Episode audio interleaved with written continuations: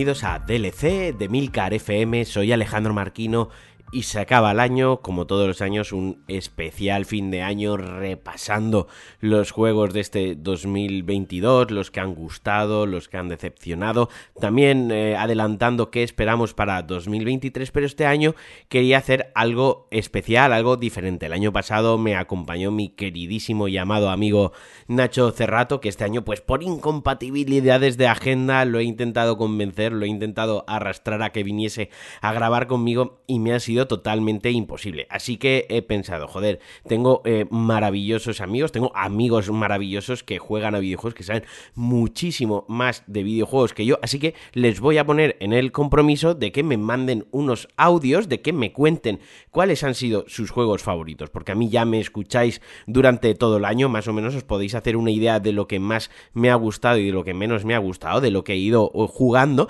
pero he pensado que iba a estar bien, que iba a ser diferente, que iba a ser entretenido, que iba a ser divertido que les escuchases a ellos también y que yo fuese un poco comentando sus opiniones y que hiciésemos un podcast así un poco asíncrono y con colaboración. Así que, para empezar, por supuestísimo, muchísimas gracias a todos ellos que han sacado un ratito para mandarme un, audio, para contarme cuáles han sido sus videojuegos favoritos. Y yo no me voy a enrollar más porque ya me voy a intentar enrollar luego. Y vamos a empezar escuchando a Alberto González, a Moguey, redactor en Vandal. Lo podéis leer en Vandal, lo podéis encontrar en Vandal, lo podéis encontrar también en Twitter en arroba Moguey y también al doctor José Mateo Bustamante, que lo podéis encontrar en arroba realjm, con el cual los jueves por la noche, no todos, no todos, porque somos personas adultas ocupadas y sobre todo funcionales, eh, hacemos streamings, jugamos, eh, últimamente pues hemos jugado a juegos de Warhammer, también estuvimos jugando a Borderlands y estamos preparando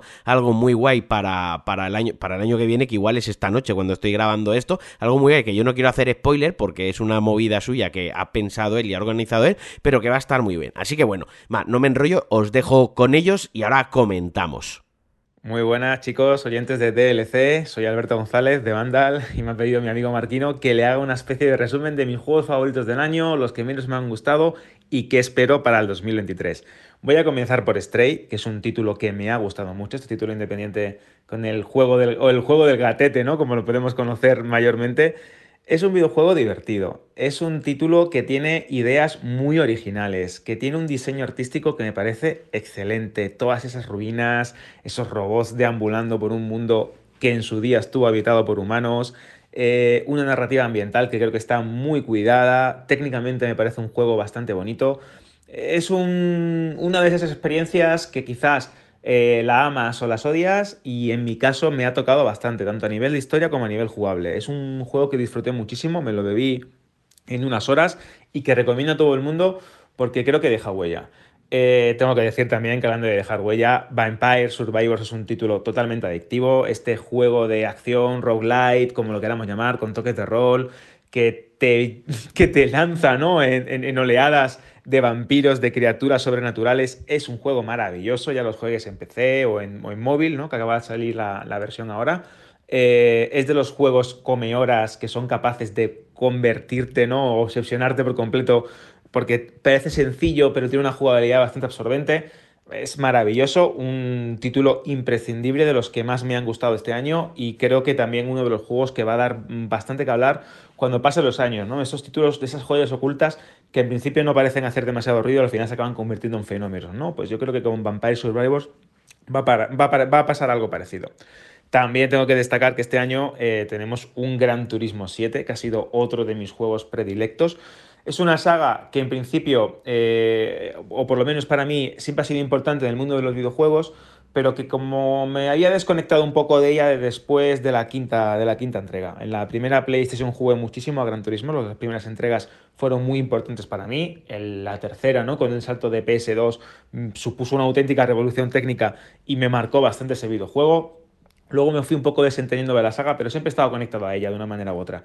Y tras bastantes años enfocándome casi al 100% en Forza Motorsport e incluso a eh, Forza Horizon, ¿no? que es mi saga de juegos de conducción preferida, volví a Gran Turismo 7 y me encontré con un título absolutamente maravilloso. Creo que es el equilibrio perfecto entre simulación y arcade, porque hay gente que ya sabéis, ¿no? Eh, siempre la pega, ¿no? Con respecto a Gran Turismo de que eres un verdadero simulador y no lo es, hay opciones mucho más complejas y más realistas, pero técnicamente, pese a que es un juego intergeneracional en PlayStation 5 se ve de lujo, aprovecha muy bien las bondades de DualSense, la vibración áptica, los gatillos adaptativos, es una auténtica maravilla. Me encanta este, este concepto de museo interactivo del, automóvil, porque creo que tiene de todo. Eh, es verdaderamente un paseo por todas las fabricantes de coches. Eh, jugablemente es una auténtica delicia. Es un juego que se puede disfrutar tanto con mando, como digo, como si tienes un buen volante. es una auténtica pasada, un auténtico come horas y creo que de lo mejorcito que podéis jugar en, PS5. Y ya por último, obviamente, el título del año para mí no es otro que Elden Ring. Me encantan los juegos de From Software. Es cierto que no soy tan bueno como seguro muchos de vosotros, me cuesta bastante trabajo eh, habituarme a ellos, pero esta experiencia es única. Es un juego de rol maravilloso con un mundo abierto diseñado como pocos, con una narrativa ambiental, ¿no? Como comentábamos antes en el caso de Stray o en el caso de los Dark Souls, que aquí se potencia al máximo con esas ideas de George R. Martin, uno de mis autores preferidos, y qué, ¿qué, ¿qué, puedo decir ya a estas alturas del Elden Ring que no sea que es una de las experiencias más mm, absorbentes, vibrantes y completas que he tenido como, como jugador, ¿no? Y ya, pues, como decepción, pues mira, decepción bastante complicado. Mm, podría decir algunos juegos que no me han terminado de gustar del todo, como de Callisto Protocol, que creo que le falla algo, o incluso Horizon 2, eh, ¿no? El Forbidden West, que es un juego que creo que es bueno, pero que a nivel personal me ha decepcionado un poco teniendo en cuenta de, dónde veníamos y qué se podría haber hecho ¿no? con, este, con este mundo maravilloso de Aloy luchando contra criaturas, contra robots, etc. Creo que tiene un, un, puntito que no termina de gustarme a nivel narrativo. Jugablemente creo que sí que es entretenido, pero que podría haber dado de más. Bueno, es un poco una pequeña decepción por poner algún tipo de nota de una nota gris, ¿no? O nota negativa en un año en el que he jugado mucho y disfrutado bastante.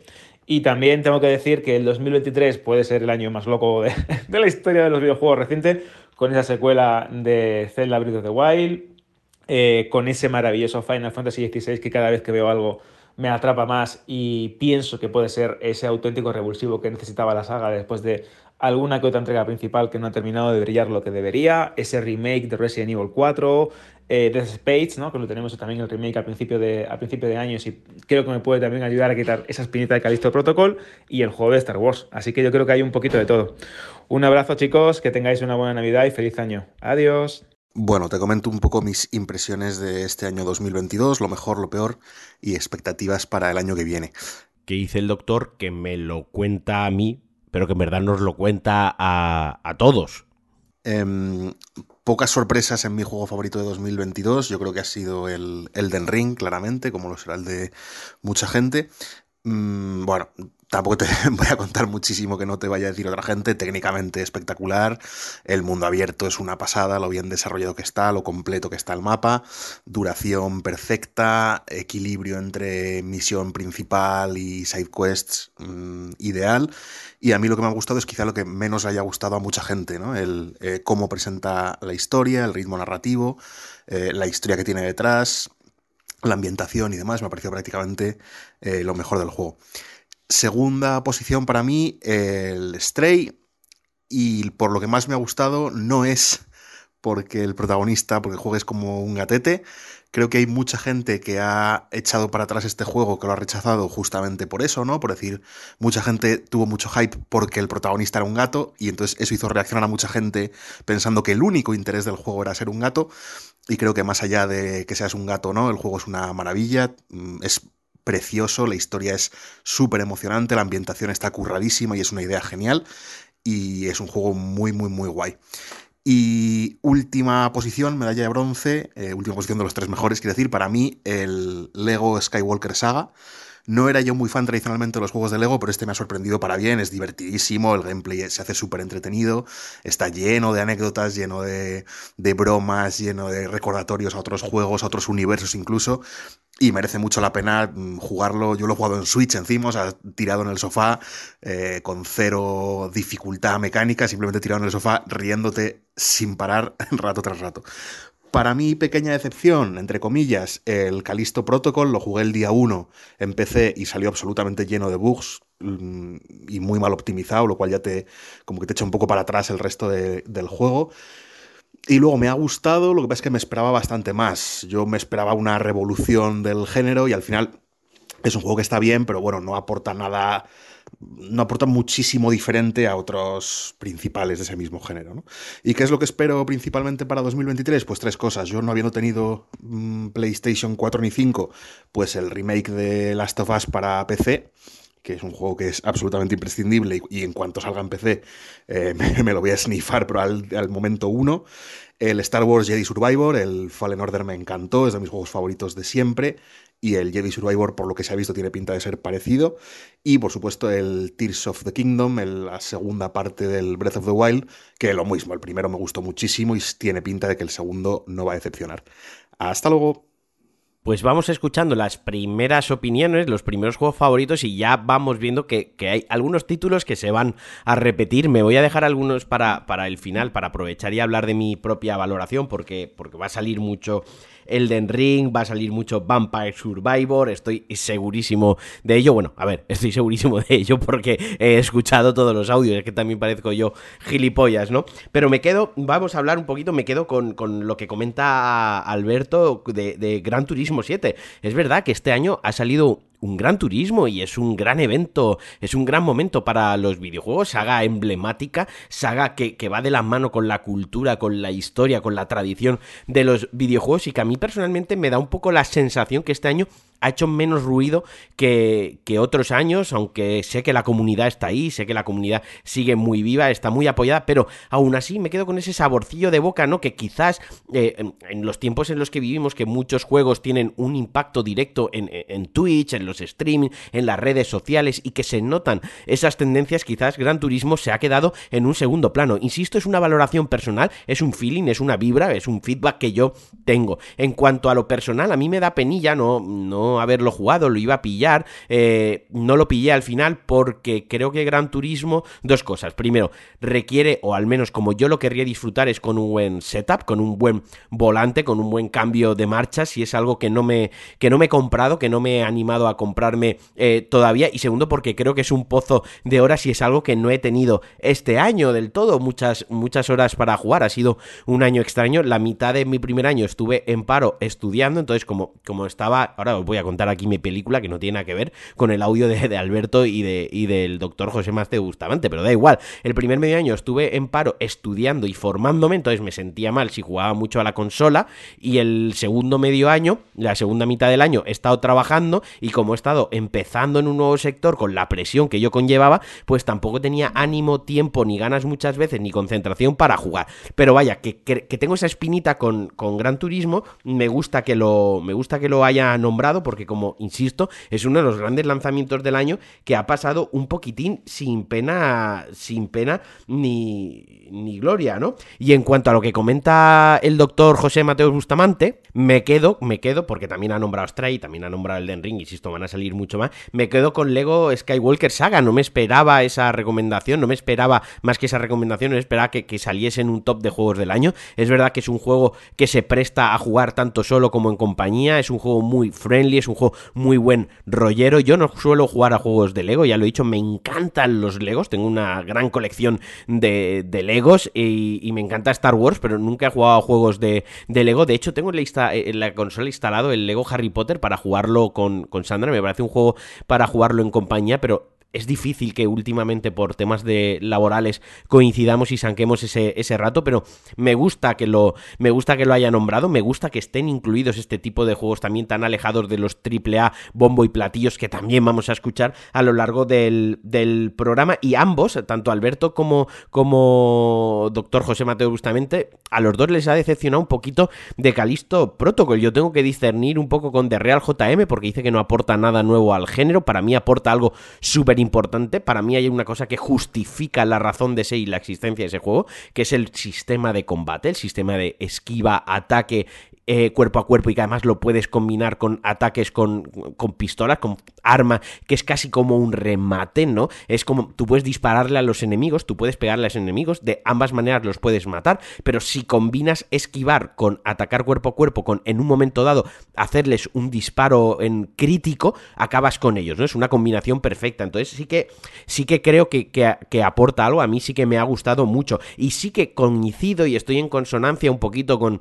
con Alberto cuando habla del pequeño, de la pequeña decepción que es Horizon. Horizon es un juego muy grande, un juego es un triple A, el juego Horizon es un juegazo, me alegro mucho de haberle metido horas, pero me pasó como en la primera entrega, que lo tuve que jugar por fascículos, que jugaba un par de semanitas, lo apartaba, volvía, lo volvía a retomar, no sé, hay algo que me cuesta que me enganche y sí que creo que hay un detrimento en la historia, ¿no? Al final se fundamenta, se basa en esta historia posapocalíptica, en este lore, en este mundo que han creado y creo que la historia deja menos hueco al suspense, al misterio, al qué ha pasado, por qué existen estas máquinas, estos dinosaurios con forma, o estos robots con forma de dinosaurio, mejor dicho, por qué eh, los, la, civilización ha, involucionado otra vez a ser totalmente tribal, a no tener tecnología, a depender de cosas como, como el, el, fuego, ¿no? Lo más básico, los fuegos, las lanzas y la agricultura más básica, ¿no? Y todo eso se resolvía en el primero, en el segundo ya lo tenemos claro, ya sabemos de qué, de qué onda va el juego y claro, ese misterio se pierde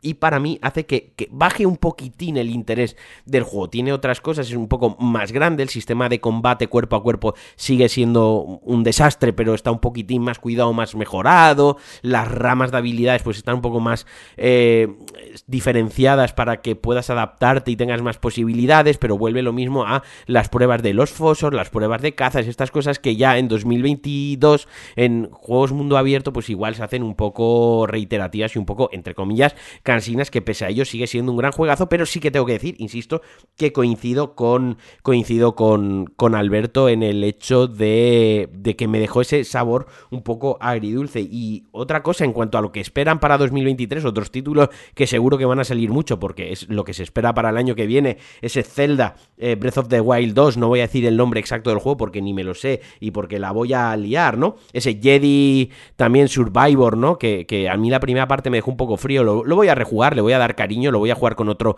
mindset, con otro, con otro chip, pero también muy esperado tanto por Alberto como por de Real JM y que seguro lo vamos a seguir escuchando. Y ahora vamos a escuchar a, mi amigo Josep María Sempere, a Creator, arroba Creator, una eminencia en el mundo de los videojuegos, ni que decir tiene, conocidos por todos. Es que poca presentación eh, puedo hacer de él y súper agradecido también que haya sacado un ratito, y digo un ratito porque yo pedí audios de, de, entre, 4, entre 4 y 5 minutos, entre 3 y 4 minutos, y me, y, me ha mandado un Ha habido varias personas que me han mandado un podcast, ¿no? Que entre varias personas me han hecho el, programa prácticamente. Una de ellas es es, Creator, que, lo quiero mucho. Y venga, vamos, vamos a escucharlo porque merece la pena. Él siempre aporta, siempre que habla de, videojuegos. Y es que de verdad, si, si sigo hablando es que solo me hago, me puedo deshacer en halagos y, en elogios. Venga, vamos con ello. Muy buenas amigos de DLC. Marquino me ha engañado un poco para, para grabar un audio con un poco repaso de 2022, con las cosas que más han gustado, las que menos, un poquito a ver qué esperaba de 2023, así que como tampoco quiero alargar esto demasiado y daros mucho la chapa, eh, vamos a ir rápido. Primero os comento un poco un par de decepciones que he tenido en, 2022. Eh, no ha habido ningún juego que haya dicho, joder, ha sido un completo desastre, no me lo esperaba, porque por ejemplo Babylon's Fall, que sería un candidato claro, no era un juego del que estuviera esperando, pero sí ha habido un par que me he llevado un pequeño chasco. Uno de ellos es Gotham Knights, eh, ya sabéis que es esta especie de spin-off de Batman con, con, los sucesores, con los Robin, con Batgirl y compañía. Eh, un juego que yo te esperaba con bastantes ganas y la verdad es que el estudio que lo hace, que es el de Warner Bros. Montreal, yo soy bastante defensor de, Arkham Origins. Creo que hicieron un trabajo que no se ha aplaudido suficiente y que normalmente está muy infravalorado al lado del de, del de Rocksteady con los otros Arkham, pero que realmente está muy bien. Y creo que aquí han fallado, aquí han pinchado, intentaron abarcar más de lo que podían hacer, además ha ido acompañado de problemas técnicos, decisiones como el tema de los 60 frames en, las versiones de nueva generación, que no tenía como demasiado sentido, y es un juego del cual esperaba bastante más y que al final, sin ser un desastre absoluto, porque es un juego que, bueno, se puede llegar a disfrutar, pero creo que se queda muy por debajo de lo esperado. Y algo similar ocurre con otro que también me lleva un pequeño chasco, que es el Mario Strikers de Switch, un juego que está bien, la verdad es que las mecánicas son muy chulas, es un juego que, funciona, pero que ha quedado muy par con contenidos, se ha dejado hacer contenido adicional, Nintendo sacó algunas actualizaciones gratuitas con nuevos personajes, etcétera, y arenas, pero ya, ya lo han dejado, y es un título del cual eh, yo que era muy fan del, original de GameCube especialmente, eh, tenía muchas ganas de un juego de fútbol arcade, así desenfadado, eh, simple, accesible, que pudieras jugar con los colegas muy rápido en el, en el sofá lo que sea. Y creo que se ha quedado pues a medio camino. A pesar de que, como digo, es un juego que a nivel de mecánicas, pues evidentemente funciona, pero que yo creo que daba muchísimo más de sí. Lo que no daba mucho más de sí, o igual sí, pero son los, los tres juegos que voy a destacar más de, 2022. Eh, no es un GOTI al uso, o sea, no os lo toméis esto como una selección objetiva de lo mejor del año, pero sí os voy a decir los tres juegos que he disfrutado más y que más me han gustado. El tercero, y creo que es una decisión un poco polémica, porque sí que es verdad que hay mucha gente que sé que no le ha gustado, gente que esperaba más, gente que ha tenido mucho problema con el tema microtransacciones, etc. Es Gran Turismo 7. Pero eh, a pesar de que, como ya os digo, supongo que me lloverá alguna crítica por escogerlo como uno de los juegos que más me han gustado del año, me parecería eh, hipócrita no seleccionarlo sabiendo Primero que me gustó muchísimo cuando, cuando salió en, el momento, eh, a nivel de trabajo incluso tuve que analizarlo y dije que me gustó, me gustó un montón, pero luego es un juego que he jugado muchísimo a lo largo de todo el año. He jugado más de 200 horas, lo he disfrutado un montón, se ha convertido en ese juego al cual vuelvo mm, prácticamente cada día para hacer una o dos carreras en, tiempos libres y es un juego, la verdad, muy disfrutón, a pesar de que se queda un poco a medio camino porque ni es un simulador puro, ni es tampoco un arcade y como simulador y como arcade personalmente creo que hay opciones mejores, pero creo que en ese punto intermedio es un juego que funciona, y es un juego que está francamente bien y que ya os digo, me hubiera parecido eh, falso por mi parte no destacarlo sabiendo que es un juego que he jugado tantísimo a lo largo de 2022. Otro que me gustaría destacar y en este caso creo que sí que no se le pueden sacar eh, muchos problemas o prácticamente ninguna pena. Pega es eh, Xenoblade Chronicles 3. no soy demasiado fan de los JRPGs, esto ya lo reconozco, pero creo que es una auténtica obra maestra. Creo que el, juego que ha hecho Monolith Soft le ha sacado un, un rendimiento y un provecho al hardware de, Switch fantástico. Es un juego con una historia increíble, unos personajes súper carismáticos con los que te encariñas mucho, un juego que va introduciendo nuevas mecánicas y nuevas cosas, incluso cuando ya llevas muchísimas horas de juego.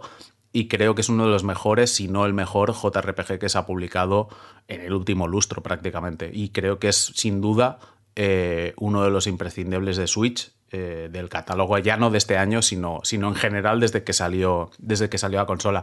Y el juego que más me ha gustado de 2022, y quien me conozca creo que no le sorprenderá, es Return to Monkey Island. Soy, soy un auténtico enamorado de las eh, aventuras gráficas de LucasArts. Este era un juego que es prácticamente, para mí es como un milagro. Es un juego que eh, si me hubieran dicho hace 30 años que iba a salir, no me lo hubiera creído, porque ya se había convertido como una especie de leyenda urbana, ese Monkey Island o ese tercer Monkey Island de Ron Gilbert que no iba a salir nunca. Al final ha salido y se ha convertido en una aventura que yo creo que no solo recupera eh, todo lo bueno que tenían las originales, sino que además ha sabido modernizarla con un estilo visual que a mí personalmente me ha gustado. Sé que es bastante divisivo, pero a mí me ha gustado. Creo que, que no era la opción adecuada simplemente limitarse a hacer el, pixel art de toda la vida y creo que este nuevo estilo gráfico eh, funciona bastante bien. Aparte de eso, pues a nivel de mecánicas, como han renovado todo el sistema de control, creo que es muy adecuado. Creo que tiene eh, unas decisiones de diseño, como por ejemplo el tema de las pistas, me parece, me parece que es brillante como lo ha enfocado el, equipo de Ron Gilbert y luego tiene un, un guion hilarante con unos personajes fantásticos y ya os digo que es el juego que más he disfrutado de este año sin ningún tipo de dudas. Y ya para terminar un poco lo que más espero para 2023 o un poco lo que, lo que creo que va a ocurrir en 2023, porque no, me, no quiero destacar juegos porque además siempre hay retrasos, os puedo decir uno y a lo mejor se va a 2024, pero sí un par de pinceladas de cosas que creo que van a ocurrir en 2023. Em, Sony eh, creo que se va a centrar un poco más en, cimentar la posición que ya ha conseguido con PlayStation 5. Veremos hasta qué punto apuestan por PlayStation VR 2, pero eh, el, tema va a estar un poco en el catálogo que vayan a sacar de, títulos exclusivos, etcétera, para seguir apoyando a una consola que espero que eh, de cara a 2023 se solucione ya de una dichosa vez el tema del stock, que ya sabemos que es algo que nos ha traído a todos por la, por la calle de la amargura. Microsoft creo que está ante un año muy importante, más allá de todo el tema de cómo termine el, asunto de la compra de Activision Blizzard, que eso es algo que seguiremos eh, por suerte por desgracia, escuchando bastantes cosas a lo largo de la, por lo menos la primera mitad de 2023. Independientemente de cómo termine esto, creo que 2022 ha sido un año de impasse para ellos y 2023 es en el que, cual tienen que ya sacar toda la carne en el asador, tienen que sacar el nuevo Forza, tienen que sacar Starfield, tiene que salir Redfall y creo que se tendría que empezar a ver ya bastantes cosas si no salen de, títulos importantes que tienen como Hellblade 2, como Outer World 2, como Fable, como Contraband, como Perfect Dark. Creo que es tras un 2022 calmado y en el cual no han tenido muchos lanzamientos, porque no decir que han tenido solo un par así como importantes, Em, creo que ahora sí que es el momento en el cual tienen que demostrar la, posición que han conseguido y eh, contentar pues, a sus usuarios, a los usuarios de Game Pass. Y finalmente queda Nintendo, que Nintendo yo creo que estaremos ante un año que ya va a ser pues, un poco la traca final de Switch. Es una, una consola que ya está demostrando que tiene muchos, muchos años a sus espaldas, que técnicamente, a pesar de que los juegos siguen saliendo fantásticos, creo que ya está demostrando que necesita una sucesora y creo que 2023 va a ser el año en el cual Nintendo va a sacar los últimos grandes títulos y empezar a ver qué va a ser la sucesora de Nintendo Switch, que mm, es una posición complicada, porque con la cantidad de unidades que ha vendido Switch, pues ahora... Eh, una sucesora estar a la altura va a ser, va a ser difícil. Pero bueno, veremos con qué, con qué nos sorprende Nintendo. Así que nada, chicos, espero que vaya todo fantástico. Feliz año y nos vamos viendo. Hasta luego. Bueno, pues por mi parte, como os decía, poco que añadir a, lo que ha dicho el maestro Sempere, pero sí que me voy a quedar, me voy a detener un par de cositas. Obviamente la decepción de Gotham Knights, yo era un juego que, que esperaba mucho porque soy fan de la, de la saga Arkham, es de los pocos juegos o de las pocas sagas que tengo todas las ediciones coleccionistas, físicas, de todos los juegos que han ido saliendo y la verdad es que sí que fue un poco bluff. Mm, al principio yo aposté fuerte por él, yo lo defendí, eh, se rieron de mí en el grupo de, de mecenas de, de Pulsa Star, del que os podéis hacer miembros desde solo un euro cincuenta en eh, patreon.com barra Alejandro Marquino, toma cuña, toma spam. Eh, recuerdo que Aingeru y Borja se reían de mí porque decía que el juego iba a estar bien y me decía, pero si eso parece un juego de móviles, ¿no? Al final pues tuvieron un poco razón, pero, eh, pero la, cosa realmente es la pena y la desgracia en la que ha caído la saga y, y el batacazo que ha tenido el estudio porque, y aquí es donde voy a lo importante, yo coincido con Sempere, Arkham Origin me parece un juegazo. Para mí es probablemente, si no el mejor, el segundo mejor de toda la saga. Muy denostado porque no es de Rocksteady, lo tiene ahí un poco apartado, pero es un auténtico juegazo. Eh, refina muy bien todo lo visto en Arkham eh, City. Dejó unas bases muy buenas para Arkham Knight, pero de verdad que si no lo habéis probado y os lo saltasteis en ese momento, por lo que digo, no era de Rocksteady, etc, etc. A mí me parece un juego brillante, tiene un inicio buenísimo eh, como cuenta el, el, origen, entre comillas, no, no es Batman año 1, pero como cuenta el origen y muy muy bueno. En cuanto a Babylon's eh, Fall, pues en general una pena por el estudio porque le tengo mucho cariño. Y en cuanto a lo que le ha gustado a Sempere de este año, volvemos a Gran Turismo. Me gusta mucho esa notación, esa puntualización que hace que ni simulación ni arcade, que está en el punto medio y referirme a las mismas palabras que he dicho antes. Ojalá tener un volante, un setup y ojalá tener tiempo para disfrutarlo. Y también me ha hecho un gran favor hablando de Xenoblade Chronicles 3 porque yo ni juego a Switch ni juego a este tipo de RPGs. Estoy totalmente fuera de ello. Envidio a la gente que los disfruta, envidio a la gente que se puede meter en el mood, en ese mundo, en, se pueden enfrascar esas 60, 70, 80, 90, 100 horas de juego porque yo no conecto con ellos, ya sabéis que hay muchos juegos con los que yo no conecto, al igual que vosotros, hay muchos juegos con los que tampoco conectáis. Y por supuesto el número uno eh, me lo olía, sabía que lo iba a nombrar, lo conozco desde hace años y sabía que ese Return to Monkey Island iba a estar, si no en su top 3, eh, si no en su top 1, iba a estar en su top 3 y que lo iba a nombrar una gran aventura gráfica, el retorno de estas aventuras gráficas. Ojalá las ventas y ojalá sobre todo la buena recepción y la buena crítica que ha tenido por parte no solo de la prensa, sino también de los jugadores, ayude a que se vuelva a ese género ayuda a que veamos otras grandes aventuras gráficas eh, de ese corte, que no quiere decir que las aventuras gráficas que tenemos a día de hoy, eh, más al estilo pues de las que hace Quantic Dream, por ejemplo, o de las que a mí me gustan mucho, todas estas de la saga Dark Pictures y, demás de Supermassive Games, no estén, no estén guays, o incluso las que hacía Telltale, todo eso está muy guay, es una evolución del género, pero ojalá también volver a este point and click, a estas aventuras gráficas old school, y ojalá este Return to Monkey Island haya sido un push, sea un empujón, y muy de acuerdo con lo que nombra para 2023, sin centrarse en títulos, sino centrarse en las compañías que Sony creo que también va a intentar asentarse ya como, como otra vez su posición dominante en el, en el mercado, a ver qué pasa con las VR y sobre todo a ver qué pasa con el stock. Ya se puede empezar a obtener consolas sin packs guarros en España,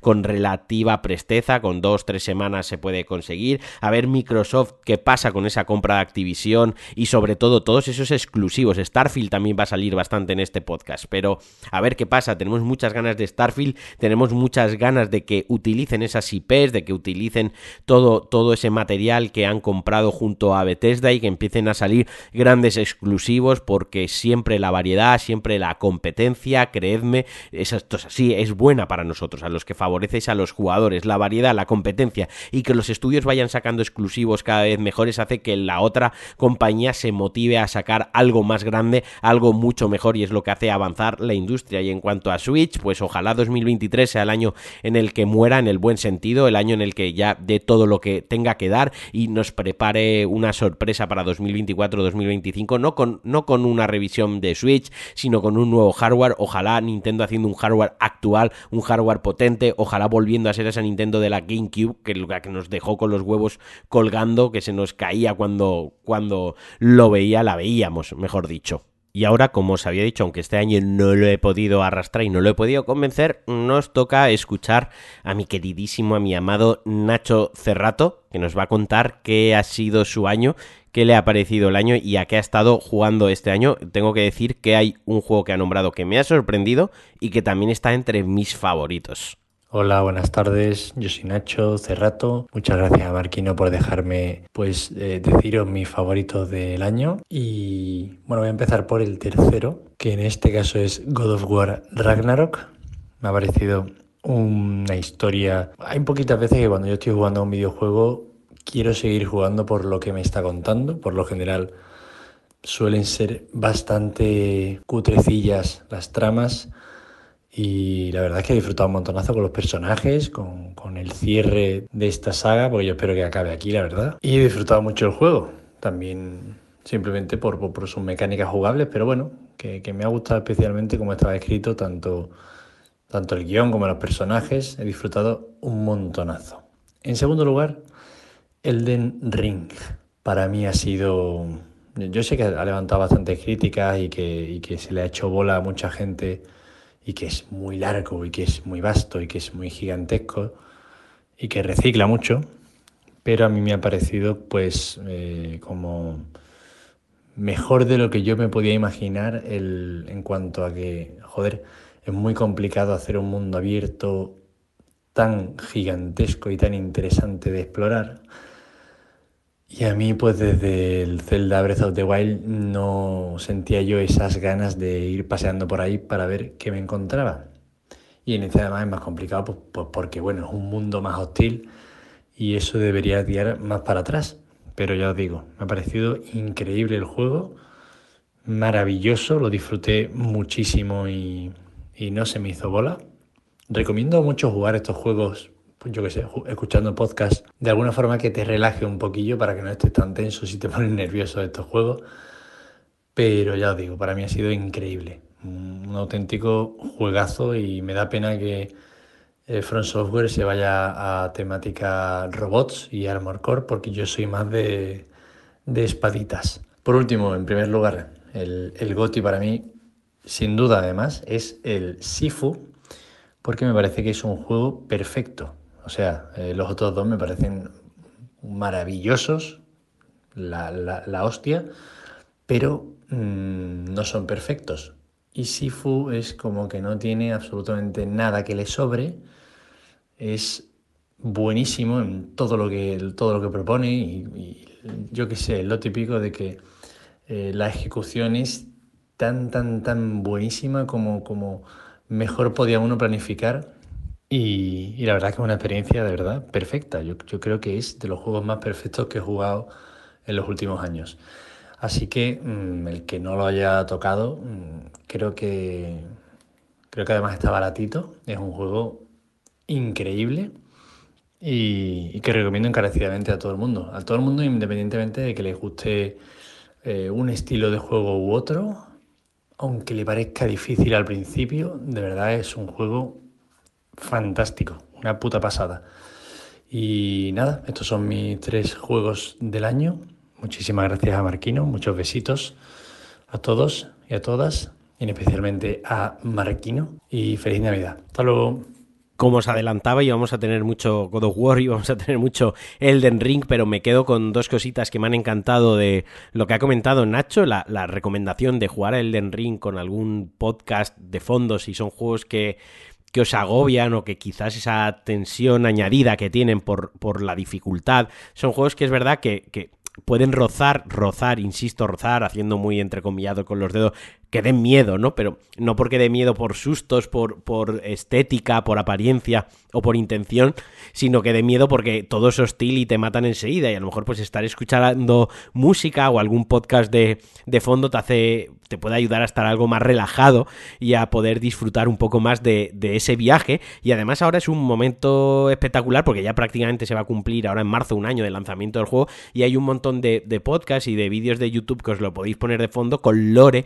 del juego y que os pueden acompañar. Yo los, joder, tal y como lo estoy contando, me dan ganas de, jugarme otra run, de empezarme otra partida escuchando de fondo Lore, ¿no? Que si estoy en X zona, ponerme un vídeo de, de Lore, un podcast de Lore sobre la zona en la que estoy jugando y mientras me la paso ir escuchándolo. No sé, me parece algo bastante guay. No se me, no se me había ocurrido recomendar eso, ayudar de esa manera a quien se quiera introducir en un, en un mundo así. Pero no voy a hablar más del Den Ring porque hablaré al, al final. Lo que sí que me voy a quedar con, y coincido con él, con Sifu, un juego que, que es uno de los grandes juegos del año, un sleeper, incluso un juego muy olvidado pero que plantea una, un estilo de juego también un poco Dark Souls, ¿no? Por la dificultad, con una mecánica de muerte, resurrección, de, ir ganando habilidad, experiencia, componente roguelite o roguelite, muchas veces me cuesta distinguirlos, eh, que me perdonen los puristas, y que puedes, eh, cada partida que avanzas aprendes algo, pero aprendes algo como jugador, ¿no? Y luego esa complejidad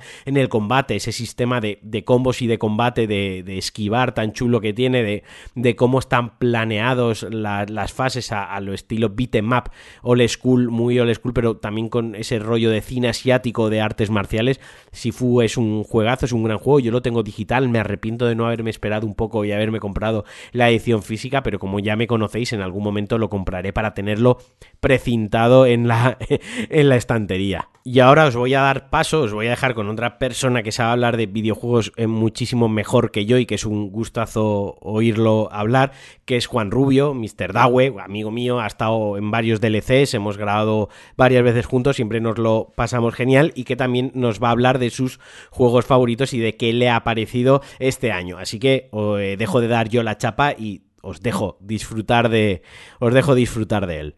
Eh, bueno, ha estado en absolutamente todas partes. Em, empiezo con el DLC del Cuphead, que me encantó. O sea, un DLC cortito pero increíble. Es que vaya juegazo y vaya diseño de todo, me encantó. Em, luego el Immortality, que a día de hoy pocos juegos me sorprenden. ¿sabes? A, día de hoy cualquier cosa que me ponga sé qué voy a hacer y sé casi cómo va a terminar el juego, ¿no? Porque mm, eh, los triple A, bueno, sabemos ya de sobra cómo son, ¿no? Que tienes la fórmula y de ahí no salen. Entonces, bueno, el Immortality, que era un juego que no sabía por dónde iba a salir, me encantó, me pareció increíble. Em, algo parecido me pasó también con el Pentiment, que no tenía ni idea de lo que iba, solo sabía, ¿no? Conocía la estética esa de manuscrito medieval y me gustó muchísimo la historia, cómo se enlaza todo, eh, las decisiones, increíble el Pentiment, me gustó muchísimo. Em, luego el Oli Oli World me pareció un juegazo increíble también, pero increíble. Siempre digo que es un juego de plataforma, no es un juego de skate, aunque sea obviamente no de skate, pero el núcleo es de plataformas 2D y se lo recomiendo a todo el mundo que le guste eh, el género de las plataformas, ¿no? Sobre todo eso. Si te gustan las plataformas 2D, es un juego increíble.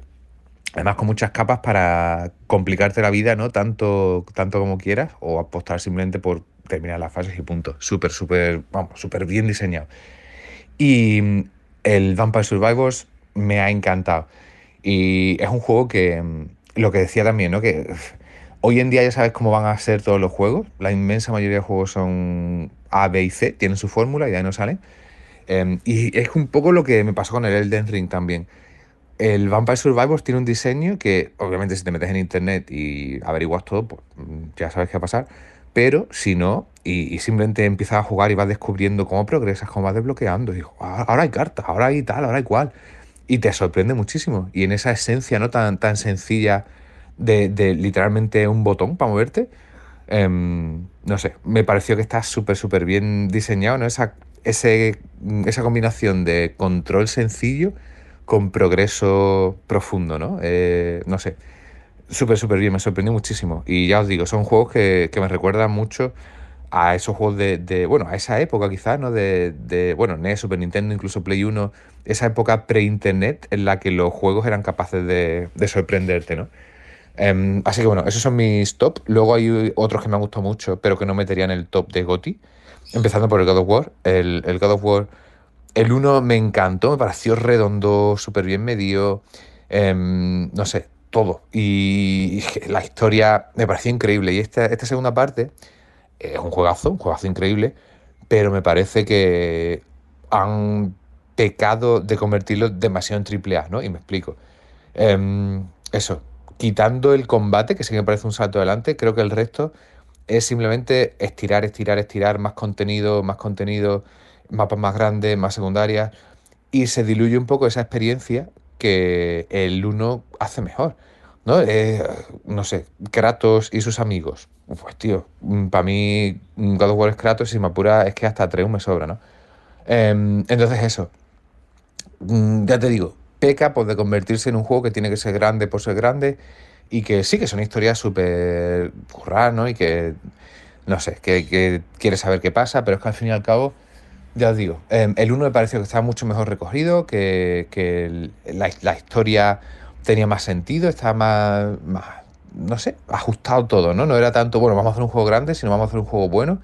Y en este es un poco, vamos a hacer un juego bueno y grande. Y ya te digo, se me hizo demasiado grande. Em, pero bueno, que un juegazo de verdad. ¿eh? Simplemente quiero decir que, no llega a mi top del año porque el anterior, de 2018, me pareció mejor. Luego juegos como eh, el nuevo Kirby, ¿no? El, el Moss 2, el de la ratoncita esta en VR, el Sifu, el Clonoa, que es una saga que me flipa. Em, juegos que me pasé, vamos, em, los disfruté de principio a fin, me encantaron muchísimo y, y vamos, pequeñas sorpresitas este año. Y luego dos juegos que sé que tienen multitud de problemas, pero que en mi casa son juegos de 10, ¿no? Y, ya sabéis que yo estoy súper cansado de juegos de mundo abierto, de juegos de estos de 200 kilómetros de campo ah, que, no te llevan a ninguna parte, em, los indies que tienen que ser ahora todos Metroidvania, Souls-like, no sé qué, súper cansado. Entonces, juegos como Plague Tale Requiem y The Callisto Protocol me encantaron, porque son juegos de la época de Play 2, ¿sabes? De, ir para adelante tienen tres mecánicas y punto. Y ya está, y se acabó. Graficote mm, y te quieren contar una historia y te la cuentan y punto. Y no, no hay más, no hay necesidad de que dure 400 horas. ¿sabes? Duran 15 o 20 y ya está. Y se acabó. Y se disfrutan de principio a fin y punto. Y otra cosa, que no todos los juegos te tienen que consumir la vida hoy en día. Así que esos juegos que me encantaron. Y hablando de juegos que Souls-like y no sé qué, no sé cuánto. Em, el Tunic, cuando salió en el Game Pass, lo probé y dije, buf. ¿Sabes? Cuando me mataron la primera vez y se me cayeron las bolitas, dije, se acabó. Dije, que no voy a jugar otros Souls-like, que, parecen que los indies no saben hacer otra cosa. Em, y ahora, nada, hace un par de semanas, creo, grabando el programa de, de los Gotis de Vandal, mi compañero Carlos dijo, no, porque el Tunic, no sé qué, el tema de buscar las pistas en el manual de instrucciones, que no te expliquen nada, no sé qué. Y dije, mmm, me atrae esa idea. Y me lo puse y empecé a jugar al, al Tunic otra vez. Y me ha encantado, la verdad. Me ha encantado. Porque además el tema del, del Souls-like, ya ahora, ¿no? Ahora he descubierto con esta segunda oportunidad que no es tanto como yo pensaba. Em, te quitan además son, no sé si es un porcentaje, un número determinado de, bolitas, ¿no? Cuando te las quitan, de runas o de fichas o de, yo qué sé cómo se llamarán. Em, y, me ha gustado muchísimo, muchísimo, muchísimo. Una sorpresa súper agradable el, el Tunic.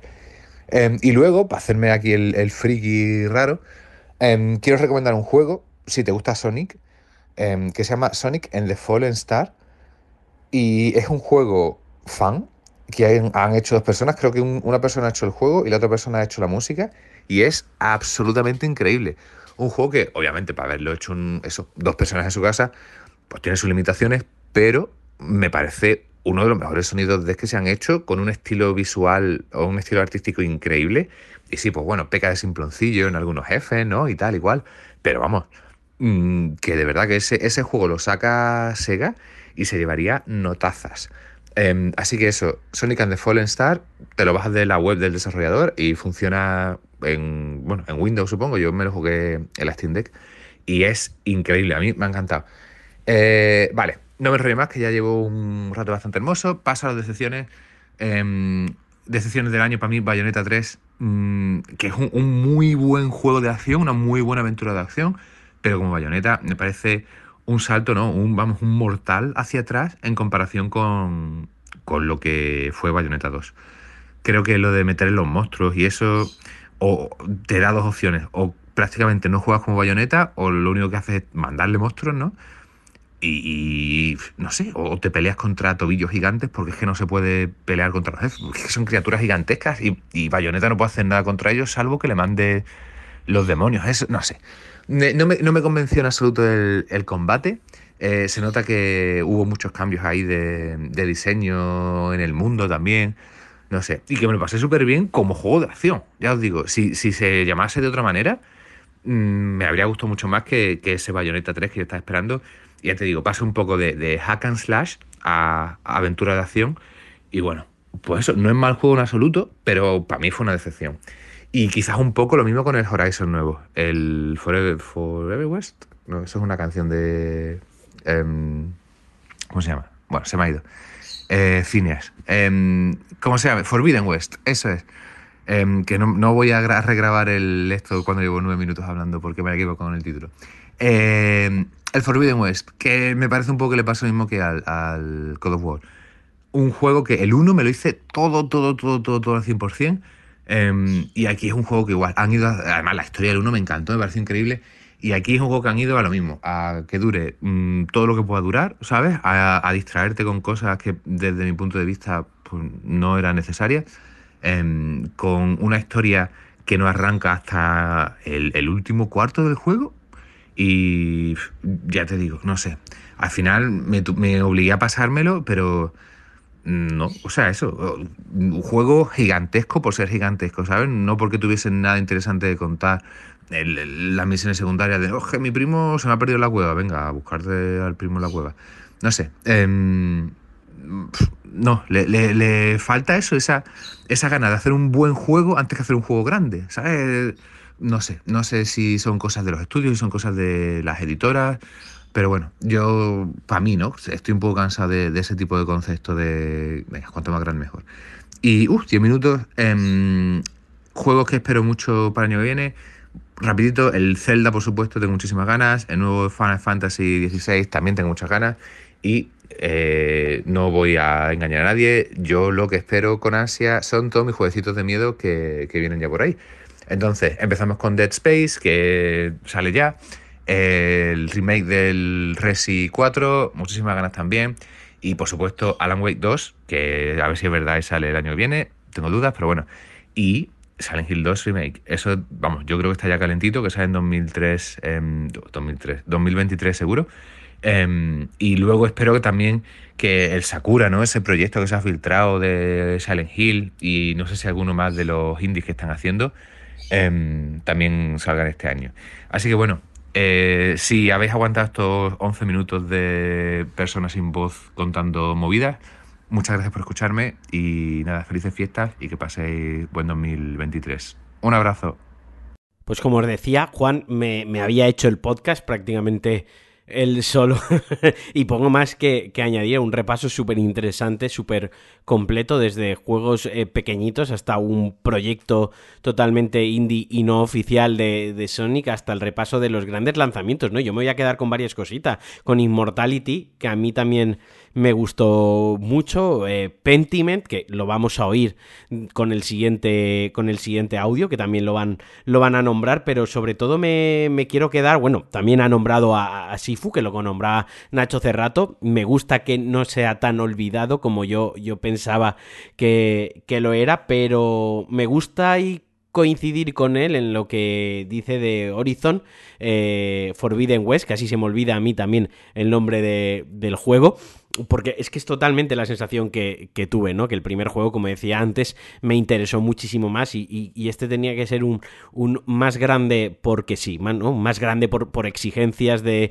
de, la producción y por exigencias de la industria y también tengo una fuerte opinión muy similar y, prácticamente igual que, que, el, que la suya con, con, el God of War, ¿no? Eh, me lo estaba dejando un poco para el final y luego entraré un poco más en materia con, con God of War, pero básicamente lo que he sentido es un poco lo mismo, que que han ido a hacer una historia más grande, mucho más dispersa y que la primera entrega la historia era más íntima, se centraba más en dos personajes, en uno principalmente apoyado en otro. En este se hace muy, muy amplio, demasiado grande, me, me sobran todo lo jugable con otros personajes, o sea, yo solo quiero jugar con Kratos, me, me, importa el viaje de Kratos, me importa la evolución de Kratos, y siendo un grandísimo juego y un juego sobresaliente, un juego increíble, yo también me he quedado con ese con ese sabor de boca. Y por supuestísimo me reafirmo en sus palabras con Decalisto Protocol, juego que, ya he acabado, juego que me ha encantado, tiene sus fallos, tiene sus defectos de diseño, tiene su gameplay un poco más limitado,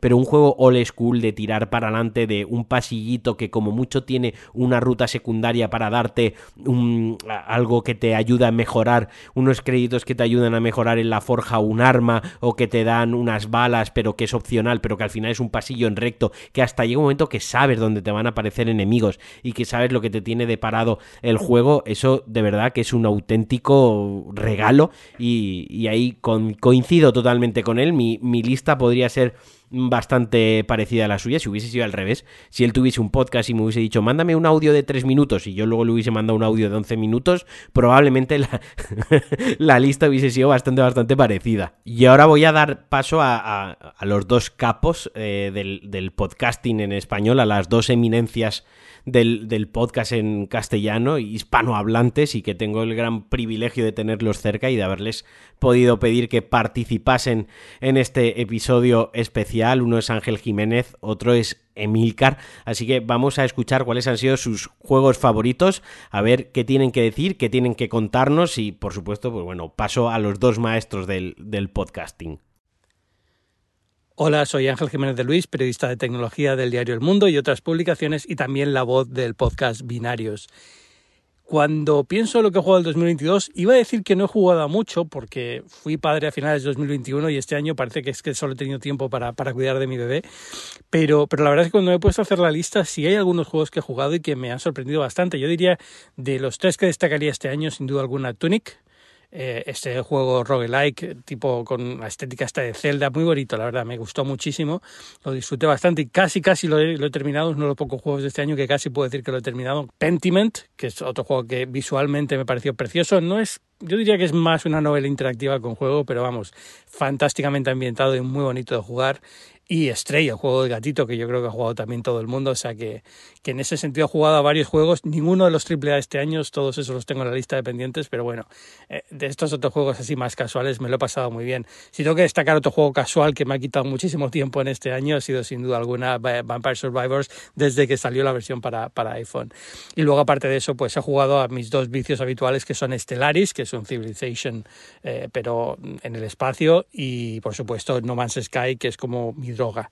Para 2023, yo diría que lo que más ilusión me hace es Starfield, el juego de Bethesda, porque mm, soy un fan de cualquier juego de rol de Bethesda y este tiene una pinta muy interesante, aunque me sospecho que si me hago muchas ilusiones me va a decepcionar, pero bueno, ahí estoy con, muchas ganas de jugarlo desde el día que salga. Y luego está, por supuesto, el nuevo Legend of Zelda, que esos, esos, caen todos y pues caen el día que salen prácticamente. Así que ahí estaré el primero en la, en la cola. Y luego, bueno, a ver si me da tiempo a acabar alguno de los juegos pendientes de 2022. Feliz año a todos. Chao. Hola, soy Emilio Cano, más conocido como Emilcar, el director de Emilcar FM, la red de podcast que se enorgullece de poner a tu disposición este podcast. Y sí, estoy un poco resfriado. Eh, ser quien soy creo que es el único motivo por el que aparezco en esta recopilación de testimonios porque como vas a comprobar a continuación mi actividad en el terreno de los videojuegos solo puede ser calificada de lamentable. Tengo una Xbox Series X, por supuesto, comprada el día del lanzamiento, con una ampliación de memoria que me permite tener ocupados 648 GB de un total de 2 teras. Yo siempre he sido de Xbox, ¿eh? aunque les he dado un uso discontinuo. He tenido la Xbox 360, comprada como a los dos meses de que saliera o algo así, la Xbox uh, One S y eh, que tuve menos de un año porque enseguida me compré esta, eh, la que tengo ahora. Alguna vez he tenido una Wii, pues como todo el mundo, sobre todo para Mario Kart, pero jamás una PlayStation, tampoco he jugado en PC más allá de los tiempos primitivos, por así decirlo, y en, eh, en iOS, en el iPhone y en el iPad, eh, lo justo y, necesario, ¿no? a los juegos clásicos, digamos, de esas plataformas. Este año en videojuegos no ha sido muy distinto al del año pasado. He dedicado, atención por favor, ve, tomando nota. 2 horas 40 minutos a Elden Ring, Imagínate que mm, apenas me ha dado para darme de guantazos con el caballo inicial, con el tío ese del caballo inicial, hasta darme cuenta de que no me lo puedo cargar, sino que tengo que seguir con mi vida y ya volveremos a vernos. También he dedicado una hora 40 minutos, ni más ni menos, a Halo Infinite. Y, aunque no puedo precisarlo, supongo que habré dedicado algún tiempecillo, pero vamos, residual a The Ascent y Outriders, que son dos juegos a los que sí dediqué bastante tiempo, bueno, bastante tiempo, en 2021 y que seguramente este año algo habré jugado a ellos. Al igual que algo he jugado al Lego Star Wars, eh, la saga Skywalker, porque me lo regaló un amigo. Y bueno, aunque es un juego al que principalmente eh, juegan mis hijos, cuando juegan, porque ellos la Xbox la tocan poco, ellos juegan más en, en el iPad y en su Nintendo Switch, que tienen muy a mi pesar. Y pero alguna partida he jugado con ellos. Y el día de mi cumpleaños jugué una partida familiar a Overcooked 2, que es un juego frenético. No jugamos mucho porque nos altera mucho las pulsaciones. Y también dediqué pues, entre medio segundo y segundo y medio a Fall Guys, porque mi hijo Emilio insistió muchísimo en que lo jugara, etc. Eh, también he jugado una partida a Back for Blood. Back for Blood, mejor dicho. ¿Por qué? Pues porque un, gran amigo me convenció del juego online, quedo con un agente, eh, tenemos un servidor de Discord para hablarnos, ya verás cómo te relaja, cómo te va súper bien. Y efectivamente me eché una partida con ellos, me lo pasé estupendamente, fue muy relajante y no he vuelto a tocarlo ni a contactar con ellos ni nada de eso. Y eso sí, habré como 10 veces iniciado el juego de Medium. O sea, darle para empezar a jugar ya tengo una partida iniciada desde el año pasado y como yo creo que entre 10 y 15 veces que me he sentado he dicho, venga, ahora, y le doy para empezar. Y a los 3 segundos lo tengo que pagar. ¿Por qué? Pues porque mis dos hijos pequeños vienen como moscas a la miel, que haces que estás jugando y que de Medium no es precisamente el exorcista, pero no es un juego al que yo quiera que ellos estén al lado mío eh, viendo cómo, cómo, lo juego y sobre todo con el mayor, Emilio, nueve años, preguntándome cada cosa que ocurre cada cinco segundos. Eh, ¿He amortizado el Game Pass Ultimate al que estoy suscrito? Por supuesto, ni de coña, ¿no? Pero ahí estoy yo, ¿eh? Yo lo sigo pagando religiosamente, pero es que además, cuando veo que me ha caducado, me voy muerto de la ansiedad a, Eneva a comprar otro código para renovarlo y que esté ahí todo siempre y todo funcionando y todo conectado. Estos negocios se mantienen gracias a gente, a gente como yo. Eh, mi mayor decepción de 2022 es, pues como otros años, yo mismo. Es cierto que no para un segundo. Tengo tres hijos, tengo un trabajo civil, por así decirlo, un trabajo de oficina de 8 a 3 y luego mi negocio de podcasting que me ocupa por las tardes y en los fines de semana, pues todo el tiempo que no dedico a la familia.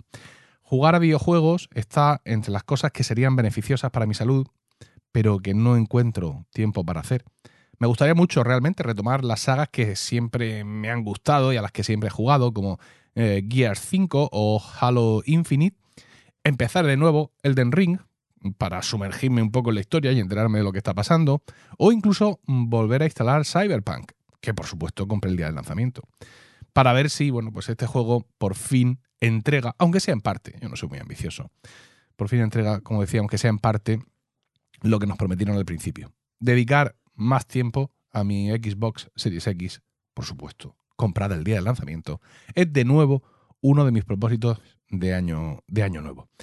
Y para comprometerme más a ello, qué mejor que estar más cerca de la comunidad, así que, pues, acabo de apuntarme a patreon.com barra Alejandro Marquino.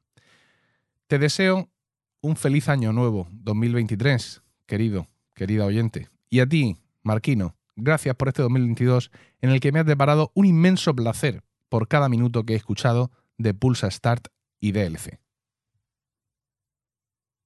Pues ya habéis escuchado a Ángel y a, Emilio. Ahora entraré más en, harina de, Emilio, pero me, con lo que comenta Ángel, eh, vuelve a nombrar a Stray. Es un juego que, que, veo que ha gustado muchísimo este año. Yo ya lo conté, yo no lo jugué directamente, lo, lo jugó Sandra, yo estuve viéndolo.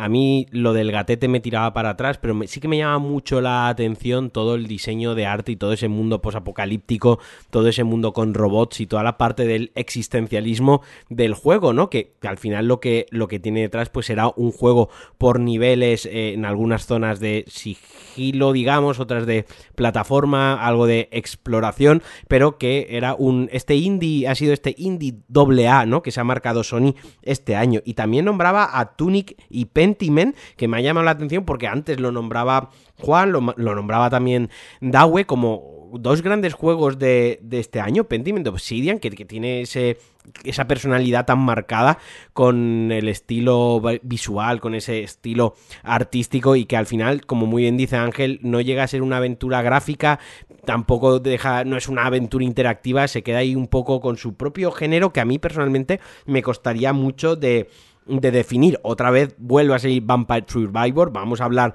de él al final cuando lo nombre de Cuba, que me imagino que, lo nombrará. Todavía no hemos oído su, su audio. Y, y No Man's Sky, creo que Ángel es la persona más fiel a No Man's Sky me flipa, eh, no solo obviamente me flipa No Man's Sky, todo el trabajo que han hecho, eh, cómo han reestructurado el juego desde sus cimientos, cómo han consolidado una comunidad y cómo hay gente que vuelve a ese juego y que siempre lo tiene ahí en el instalado, ¿no? Siempre tiene como, como lo, decimos, el juego de cabecera, hay gente que tiene el FIFA, hay gente que tiene un, Forza Horizon o tiene un Gran Turismo, ¿no? O tiene un Fortnite incluso, un PUBG o un Call of Duty Warzone. Eh, pues hay gente que tiene, tiene No Man's Sky. Yo, de hecho, hace poco ah, intentaba convencer a, una amiga de que se instalase el No Man's Sky en PC y que, y que lo jugásemos, ¿no? Porque a día de hoy tiene que ser una, una, experiencia increíble. La verdad es que me gusta la elección esta que ha hecho Ángel de, de dejarse fuera todos los triple SAS y que sus juegos de este año hayan sido juegos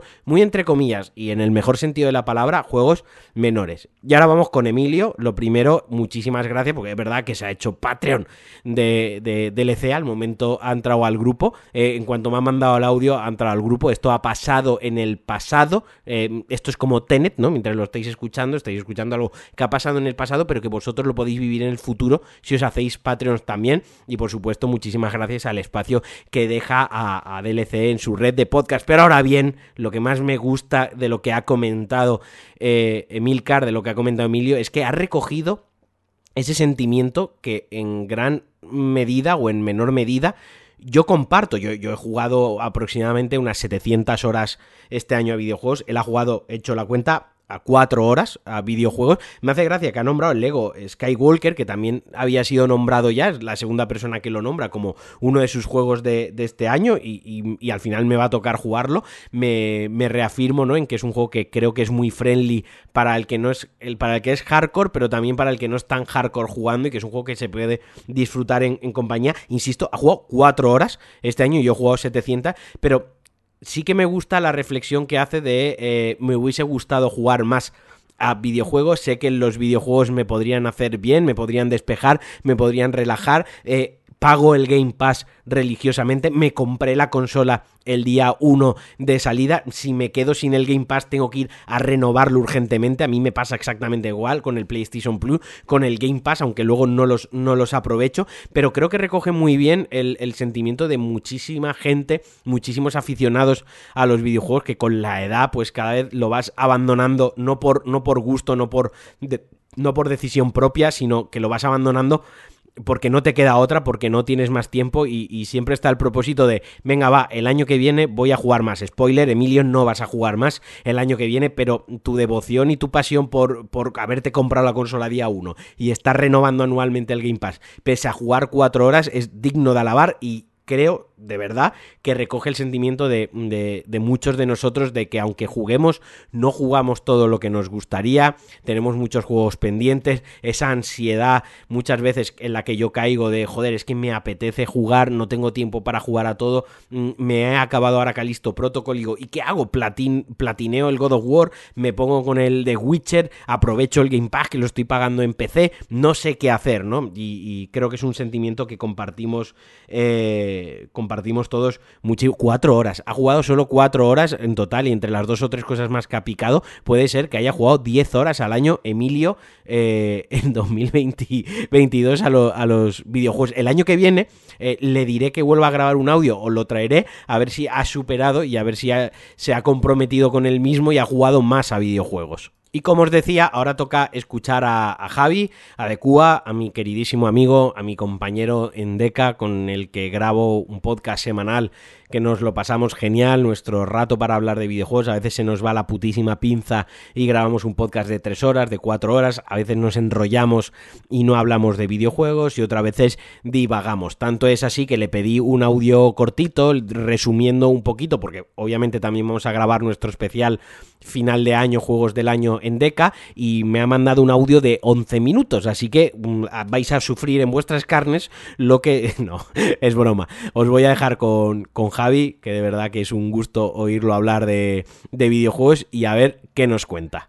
Hola, hola. Soy Javier Domínguez, responsable de decaceta.net y amo y señor del podcast Deca, al que invito semanalmente desde hace casi 50 episodios, creo ya, a un tal Alejandro Marquino que, que quizá os suene.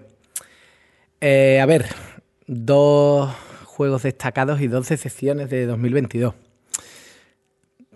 Afortunadamente, juegos destacados hemos tenido este año muchos, bastantes, y eso que ha habido retrasos de por medio, como, como casi siempre. De todas formas, yo como tampoco he tenido ni tiempo, creo que yo y la mayoría no hemos tenido tiempo de disfrutar de muchos de ellos, pues, pues tampoco es ningún drama y aún así por algunas horitas a, a los mandos han caído y bastante satisfactorias en la mayoría de los casos. Así que bueno, mi juego más destacado, aquí no me voy a andar con tontería, vamos a empezar fuerte desde el principio, así me lo quito. Eh, eh, para mí el juego del año sin duda ha sido Elden Ring. No solo porque ha sido al que más horas le he dedicado, le he dedicado más de 200 horas, sino por lo que ha supuesto para mí también como, como jugador. Y es que yo, eh, a mí no me había calado hasta el momento ningún juego de, de Front Software. Y lo había intentado, ¿eh? Pero, pero por el desafío que me, que me proponían esos juegos, para mí la, la, curva de dificultad, por lo menos de primera, era demasiado, no sé si demasiado elevada, quizás demasiado frustrante. No, no estaba preparado para eh, ese tipo de frustración constante. No encontraba ahí el disfrute que muchos sí han encontrado y que les ha permitido disfrutar de tantos y tan grandes juegos en los últimos años. Pero este, eh, de primeras, me llamó un poco más la atención por, su concepto de mundo abierto y, y, las posibilidades que eso daba a la hora de, no darte cabezazos contra la pared en, en otros juegos como Dark Souls o Sekiro, bueno, es verdad que, tienen también sus caminitos y no tienes por qué ir, mm, de forma pasillera por donde te marca, pero sí es cierto que no tiene nada que ver con lo que, con lo que propone el Den Ring, que, es crear tu propia aventura ah, de forma literal y absoluta tanto por ir donde queramos como hacerlo a nuestro ritmo, la sensación de descubrimiento constante que, te da el, eh, el, juego. No, sabes por qué, por qué, por qué vas o no vas o dejas de ir a un sitio, vas porque te lo,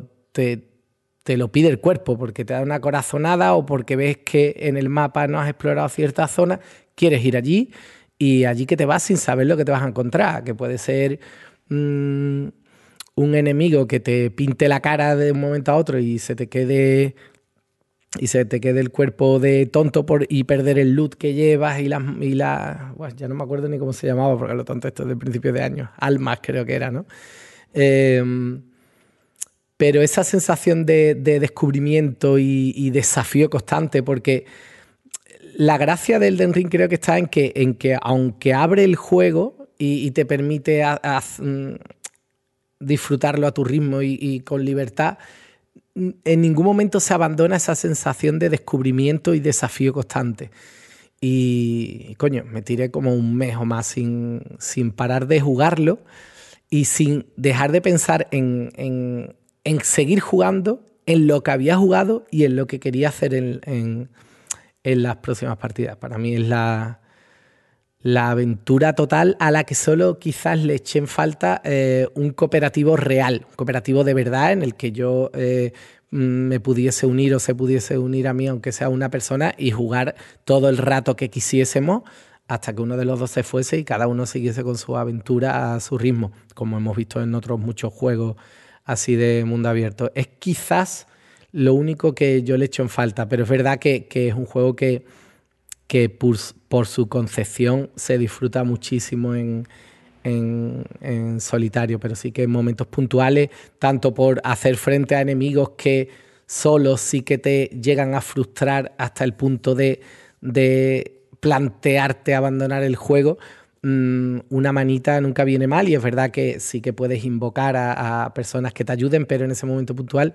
Pero bueno, también echan falta en algún, en algún momento el, poder disfrutar, aunque sea durante unas horas, de, esa sensación de descubrimiento con, de zonas y de mm, mazmorras y demás con un amigo y no solo en un combate de un jefe.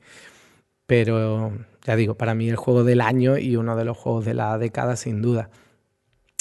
Y el otro, eh, otro juego destacado del año, yo me quedaría con. Sería injusto si no fuese así, me, quedo con Vampire Survivors, porque me ha tenido enganchado una cantidad de horas indecentes, tanto a la, a la Steam Deck como a la Xbox, y eso que no comparte progreso entre plataformas, o sea que por cada, por cada plataforma llevo una progresión diferente. Una propuesta tan simple como adictiva que, al final ha creado escuela y que me ha hecho mm, no solo hacer que no le dedique tanto tiempo a otros juegos como God of War, por ejemplo, que lo tengo ahí abandonado, habré jugado cinco horas, porque a los ratos que tengo así libre, casi que me pide el cuerpo más echar una partida rápida, que al final no es tan rápida y te puedes tirar media hora fácil, al Vampire Survivors, como el hecho de que me ha hecho, eh, ha creado escuela y están saliendo muchos juegos, no solo clones, que por supuesto, sino también eh, juegos que pillan el concepto y que eh, le dan un par de vueltas y le dan su, su toque propio y lo convierten en bastante atractivos como Brotato, que es al que estoy dándole últimamente. Así que para mí esos han sido dos de los juegos más destacados o los dos juegos más destacados del año para mí, aunque afortunadamente eh, eh, he disfrutado de muchos otros como Oli Oli World, Cool of the Lamb, Gran Turismo 7, Stray, Horizon Forbidden West, en fin. Afortunadamente ya digo, hay juegos a la patada y me estoy enrollando mucho. Las decepciones voy a hacer, voy a ser más rapidito. Que es complicado porque porque cuando un juego no gusta mucho tampoco se le dedica mucho más tiempo teniendo en cuenta todo lo que tenemos por ahí por jugar, pero bueno, a no ser que sea por obligación o, por algo así, ¿no? Para mí la decepción del año sin duda, Babylon's Fall, o sea, un juego que, una compañía eh, como Platinum Games no se puede permitir de ninguna de las maneras, es una, chapuza técnica y tan poco profunda que es indecente para un estudio que ha hecho juegos como como, como Bayonetta o Nier, entre otros. Eh, es indecente a todos los niveles. Es verdad que ahora se han resarcido un poco con Bayonetta 3, pero, pero mm, un, un, estudio de ese, de ese tamaño no, no, se puede permitir una chapuza tan, tan grande. Hizo que el combate en principio te puede engañar porque es verdad que gráficamente, técnicamente es, lamentable. no es un juego de 2022 para, para un estudio de este tamaño y con Square Enix detrás poniendo pasta. Mm, el combate no está mal del todo hasta que al final te das cuenta que no hay evolución ninguna, es un juego totalmente vacío, juegas igual eh, cuando llevas una hora que cuando llevas cinco, que cuando llevas quince, eh, la evolución es nula y, es repetitivo y soso de principio a fin y eh, es una pena. la otra excepción mm, me pesa un poco meterla en este saco, pero, pero es verdad que pensando en juegos eso, decepcionantes, que no, no debe de ser sinónimo de malos. En el Babylon Fall cumple las dos, las dos premisas. En este no. Mm, para mí la otra decepción del año ha sido Dying Light 2 y es por otros motivos. Dying Light 2 mm, no es un mal juego, ni mucho menos. De hecho, creo que mm, no está mal, es un buen juego. Pero aquí entra en juego las expectativas. Yo, eh, a mí me encantó la primera entrega a todos los niveles. Y, esta, durante los años que ha estado esta segunda parte en desarrollo, lo he esperado con muchísimas ganas.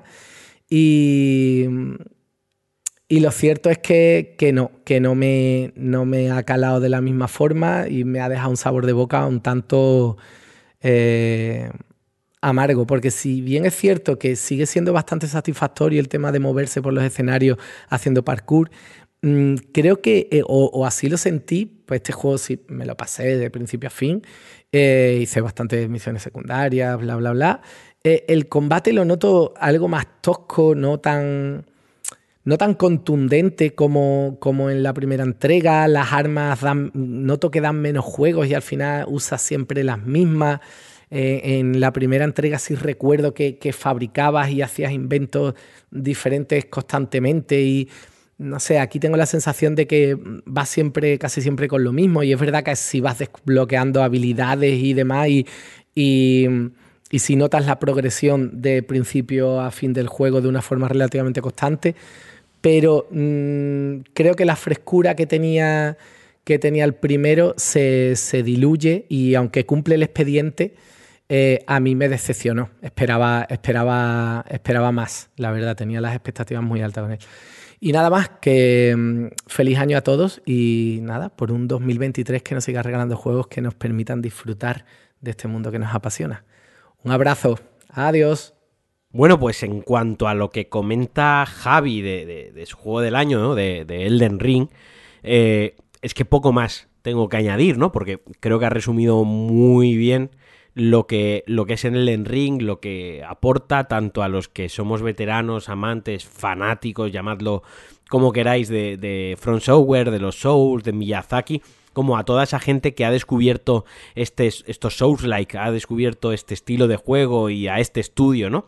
Eh, al que tanto queremos, lo ha resumido perfectamente. Y, del otro juego que ha hablado, de otro de sus juegos del año, el Vampire Survivor, que, que, está siendo, creo, probablemente el juego más nombrado de, del podcast eh, es pura adicción, es, que es un juego que yo no, y es que lo tengo que contar aquí, me lo estuvo recomendando Javi pues como un mes y medio y yo le decía, sí, sí, lo, lo, jugaré, ¿no? Como rollo, señora, suélteme el brazo, eh, que si quiere bolsa. Y al final me lo recomendaron en otra situación cayó que me lo instalé en el, en el iPhone, me pegué una viciada tremenda el fin de semana y ahora estoy casi como, como comenta él, pero entre la versión de de iOS y la versión de Steam, ¿no? Que llevo dos progresos diferentes y voy descubriendo las cosillas que, me ofrece el juego, porque esas otras, o sea, eh, tiene, un, tiene ahí un sabor muy oculto a Dark Souls también, en el que no te explica nada, no es un juego en el que se te puedan hacer spoilers más allá de que te cuenten las cosas que vas descubriendo en el juego de eh, reliquias, combinaciones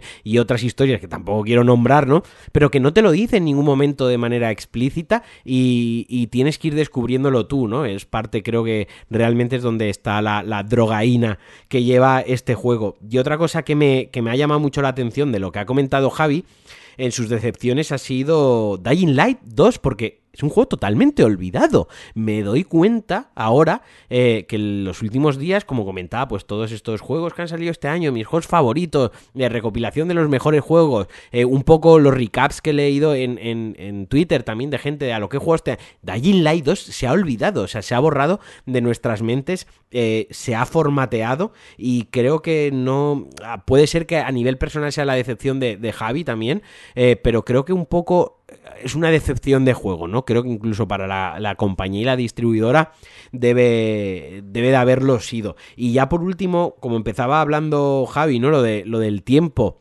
Eh, es que hay tantos juegos ya. Este año han salido tantísimos juegos. Que si Early Access, que si juegos que nos regala la Epic Store Game, que si regala GOG, que si regala Amazon Game o Prime Game Video, como coño se llame. Que si el PlayStation Plus, este que ha salido ahora, la suscripción, eh, que si el Game Pass, ¿no? O sea, al final quedarte con, decir los mejores juegos del año eh, para mí me parece tan osado, ¿no? Que creo que, que, lo suyo es decir mis juegos del año o los juegos que a mí me han gustado este año. Y ya estamos acabando, nos quedan dos, dos audios que me hacen mucha ilusión. El, primero es de Rubén, que me hace mogollón de ilusión que, me haya mandado el audio y haya querido participar, porque Rubén es un, seguidor de, los podcasts, es miembro del Patreon, me ha apoyado desde el principio, siempre me ha dado muchísimo feedback, es, un amante de los videojuegos, y una persona muy activa en la, en la pequeña comunidad que hemos creado eh, alrededor de estos podcasts de, con los que os doy la chapa de videojuegos y en el grupo de Patreon puse que iba a hacer este especial y que quien quisiese se podía animar a mandarme un audio y que quería que participasen y él pues oye se grabó, fue además el primero que me mandó su audio y me hace muchísima, muchísima ilusión tanto tenerlo en el podcast como compartirlo con vosotros. Así que, venga, vamos a escuchar a Rubén. Hola Marquino, yo oyentes de DLC, soy Rubén y para mí el juego del año y yo creo que para el que lo haya jugado es Elden Ring, un jugazo con letras mayúsculas sabía de los juegos Souls, de los Dark Souls y demás, pero no me atraían. Hasta que he probado este juego y ahora soy enamorado de ellos. 170 mm, horas que se me han pasado volando como si hubieran sido 10. Eh, de hecho, bueno, tengo intención este año pasarme el primer Dark Souls Remastered y el Bloodborne de PlayStation. Un juegazo. Y luego otro que me ha encantado este año y es el Deadloop, que salió este año en Xbox, el anterior en PlayStation 5, y que es un juego muy original, una gran jugabilidad, una historia original y, que yo recomiendo que a la gente que, le dé un tiento y que al principio tenga un poco de paciencia con él, pero que, que es un juegazo. Luego un indie quiero, quiero nombrar a, a uno que seguramente lo haga más gente, que es el Vampire Survivor. Es droga duro, lo estoy jugando en el móvil y es un juegazo. Es un juegazo. Es como andar rompiendo eh, las bolsitas estas de, bolas de aire. Y de excepción, pues un poco Microsoft por los retrasos que ha habido de sus juegos First Party y Third Party para este año. Entre ellos el Starfield, un juego que deseo salga este año eh, y que y que sea ya el arranque, el, primero de muchos que, que, han prometido para este 2023. Y nada más, un saludo y felices fiestas. Pues la prueba de que lo que comentaba Javi y de lo que os comentaba yo, de que Elden Ring ha supuesto, entre otras cosas, es tan importante, y es el, putísimo juego del año y de la década, es que pues ahí está también Rubén, que no se sentía atraído por los juegos de Front Software, no se sentía atraído por, por este género, y se ha enganchado y, es el juego que más ha disfrutado este año. Y Deadloop, por favor, Deadloop que fue mi juego, probablemente, creo que sí, que mi juego favorito de 2021. Eh, fue Deadloop, un juego de Arcane, eh, creadores de Dishonor. Ya se ha confirmado que Deadloop está en el mundo, está en el mismo universo que Dishonor 1 y Dishonor 2, juegos con los que yo también intento evangelizar y doy la chapa y que este año llegó, eh, tenía una exclusiva temporal en Sony y llegó este año al Game Pass a Xbox. Y la verdad que he leído opiniones súper polarizadas, desde gente que, que le ha encantado también, que se ha enganchado, como, como Rubén y como otra gente que tengo en mente que les he leído, como gente que a lo mejor ha jugado cuatro horas o dos horas y ha dicho esto es un coñazo, esto no es para mí, no lo entiendo, no se dispara bien, eh, no me parece una tontería de juego, ¿no? O sea, me ha flipado lo mucho que ha polarizado, me ha flipado la cantidad de gente que está totalmente equivocada, porque bueno, pues ya lo, lo digo mucho, tenéis derecho a equivocaros y no pasa nada, pero la razón la tengo yo y Deadloop es un putísimo juegazo y que haya aparecido en el podcast de este año me encanta y que lo haya disfrutado toda la gente en PC y en Xbox me encanta y que también que haya gente que, que haya creado una polaridad tan grande en las opiniones sobre Deadloop también me encanta. Y ya vamos a acabar, por último y no menos importante, el audio de mi amigo Eduardo de Radio Gea que ha estado varias veces en DLC este, este año, además hace poquitas semanas, y una persona que eh, eh, para mí, en lo que ha sido mi año de los videojuegos y tengo mis juegos favoritos, pues Radiohead ha sido una de mis personas favoritas jugando a videojuegos conmigo, ¿no? Nos hemos sacado el platinaco de, de Dark Souls, un juego que lo teníamos trilladísimo y al final fue como una excusa, contamos el podcast de, qué tal nos había ido y ahora estamos con el, con el Bloodborne, echamos muchas tardes jugando a videojuegos, hablando de, también de videojuegos, de lo que queremos jugar, de lo que no hemos jugado, etc, etc, y para mí pues ha sido muy importante compartir con él los videojuegos. Mm, ya digo, ha sido una experiencia, un viaje sacarme ese platino junto a un colega, eh, como aquellas tardes, ¿no? Que, quedábamos con amigos para jugar y, de merendar, pues nosotros nos compramos unos monsters, unos taquis picantes, y ahí estábamos jugando una, una vez por semana, algunos fines de semana cuatro horas, una noche nos pasó, iba a decir nos pasamos, una noche se pasó, hizo un speedrun de Resident Evil 2 Remake con, con la run de, de Leon, de León, y no sé, que nos lo hemos pasado muy bien jugando a videojuegos, así que por supuestísimo súper contento y un placer tenerlo aquí y que escuchemos cuáles son sus juegos favoritos del año. Hola Marquino, hola oyentes de DLC. Este año para mí sin duda lo más jugado, el juego más jugado ha sido Monster Hunter Rise, la expansión de su expansión, la expansión Sunbreak. La jugué en Switch y seguramente la juego en Play, al igual que estoy rejugando ahora Monster Hunter World en, PlayStation. Es una de mis sagas favoritas. Eso junto con haber jugado el remake de Resident Evil 2 que lo tenía pendiente y todos los Souls que he jugado este año, Elden Ring, rejugar Dark Souls 1, rejugar Bloodborne, estoy en mitad de una partida de Dark Souls 2, eh, eso ha sido lo que ha marcado mi año. Como novedades interesantes, a mi Horizon me ha gustado mucho, me ha parecido una gran segunda parte que ha innovado donde tenía que innovar y ha sido conservado donde tenía que serlo. Y deseando estoy del DLC de este año. Y creo que una de mis mayores sorpresas ha sido el Vampire Survivors. Me lo instalé porque escuchaba mucha gente jugar y, dije, bueno, vamos a probarlo. Lo probé en el Game Pass y ha sido una droga malísima. Eh, por último, mmm, mis juegos más esperados para el año que viene, porque la verdad que afortunadamente no tengo decepciones, sin duda son el Harry Potter y todo lo de Final Fantasy que se viene. Se viene Final Fantasy XVI, Final Fantasy VII Remake, la segunda parte, eh, en fin, deseando. Estoy con mucho ánimo, en el, con muchas ganas en el año que viene. Bueno, pues tras haberle dedicado yo unas bonitas palabras a a Eduardo, a Radio Gea y lo que hemos compartido este año jugando juntos a videojuegos, él ha sudado 3.000 kilos de ello.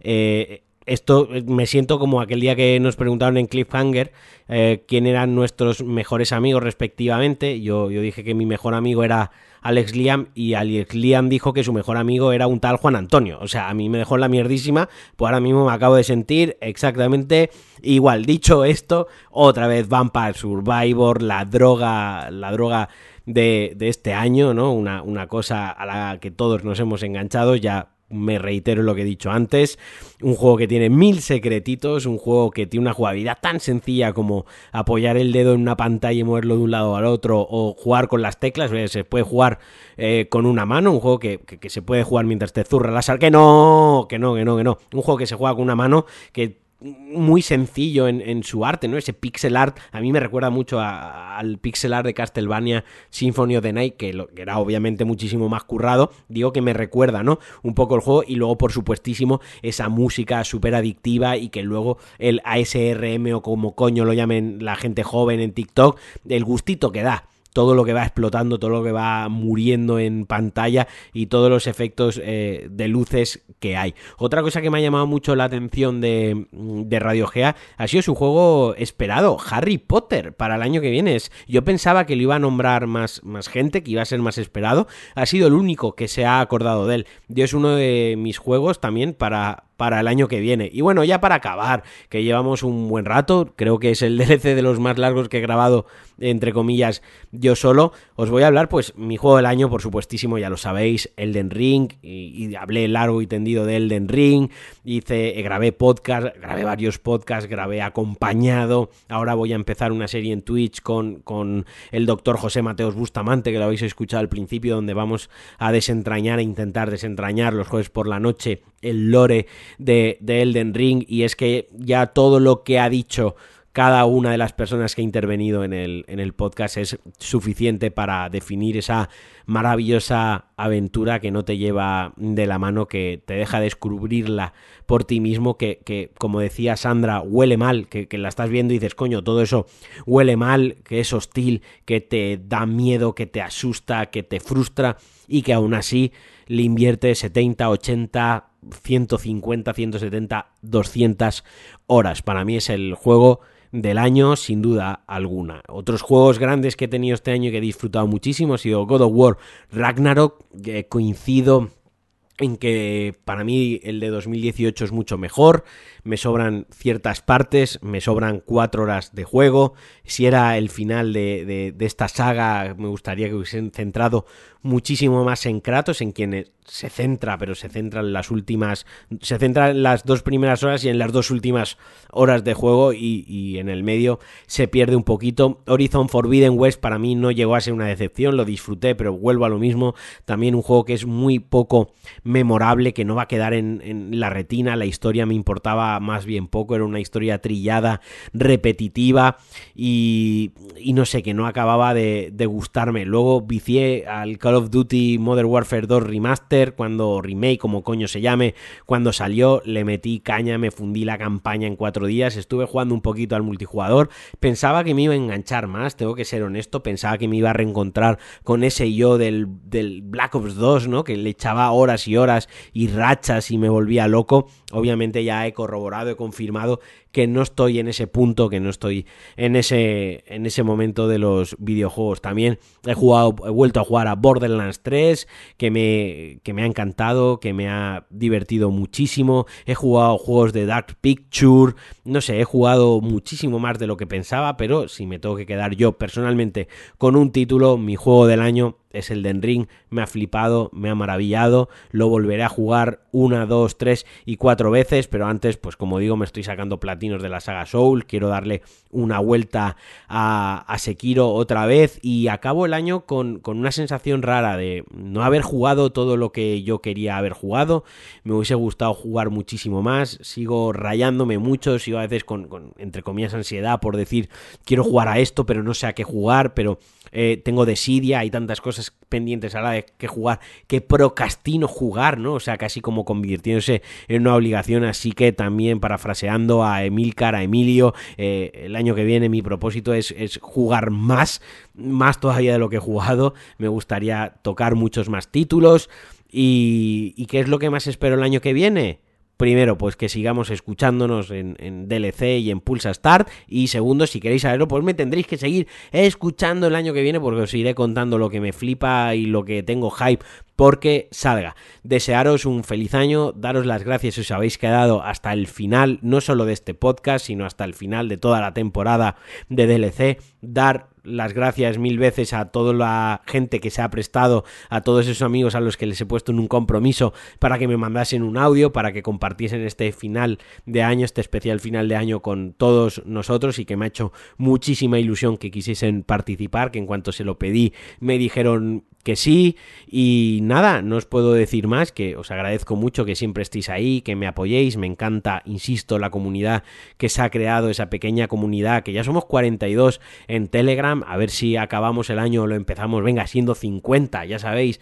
Patreon.com barra Alejandro Marquino, que tenéis ahí a Milcar, que se ha hecho Patreon hoy mismo en directo en el podcast. Y de verdad que es una comunidad genial, ahora en serio, donde se habla de, muchos videojuegos, se, dan, se ha hablado mucho del Den Ring, eh, se ha hablado de Xenoblade muchísimo también, aunque yo participaba mucho, me encanta, también se crean sus propias charlas y sus propios debates en cuanto en tanto juegos de Switch, que es una plataforma que yo aniquilaría y que os quiero mucho, que os mando un besazo muy fuerte y adiós.